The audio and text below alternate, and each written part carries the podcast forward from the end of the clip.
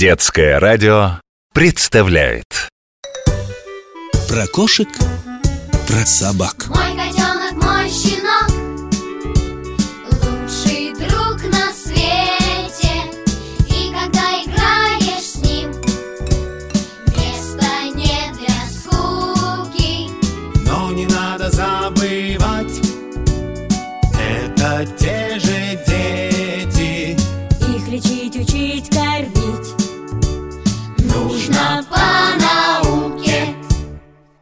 Привет, дружок! Я доктор Добряков.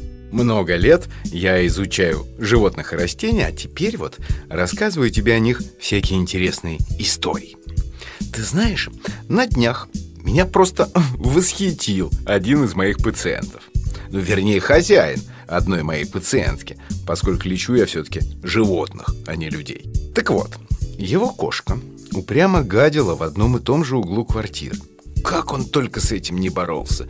И полы хозяева мыли по сто раз Со специальными химическими добавками, что продаются в магазине. И стены, и заставляли угол мебелью. Она гадила около мебели. Пробовали запирать в комнате.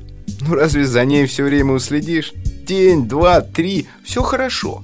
А потом, когда все уже успокоились и расслабились Шмык в дверную щелку И снова в углу нагажено.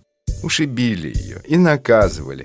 И лаской пытались объяснить, где можно делать свои дела, а где ни-ни. Но все бесполезно. И ты знаешь, до чего додумался сообразительный хозяин? Он поставил в том злополучном углу кошкины миски с едой и питьем. И все, как отрезало. Да и правда, кому придет в голову ходить в туалет в собственной столовой? Как это тебе не покажется странным, но кошки чувствуют запахи не хуже собак, а порой даже лучше. Именно поэтому во время Первой мировой войны в британской армии был создан специальный кошачий корпус для... А, нет, вот и не угадал. Мины тут совсем ни при чем. Дело в том, что в это время немцы стали использовать в своих газовых атаках отравляющие вещества – и британское командование полагало, что кошки смогут сразу же почувствовать их концентрацию в воздухе. Вот ты представляешь, как с таким чутьем обедать в собственном туалете? Но прежде всего, если кошка стала ходить не туда, куда следует, надо разобраться, а почему она это делает? Может быть, просто дверь была закрыта, и она не смогла ее самостоятельно отворить. Или лоток куда она ходит, не освободили и не промыли как следует. Вот учти, туалет у кошки должен быть идеально чистым. Кошки большие чистюли. Еще хуже, если дома кот. Он неизбежно будет метить свою территорию, и в квартире быстро воцарится самый что ни на есть неприятный запах. Теперь в зоомагазинах продаются специальные жидкости и составы, которые разводятся в воде, чтобы смывать пахучие кошачьи метки. Но это лишь немного облегчит вашу жизнь. Устранить проблему целиком может только несложная и недорогая операция у ветеринарного врача. Коту удалят некоторые железки и больше его будут интересовать ни вопросы охраны собственной территории, ни кошки для продления своего кошачьего рода.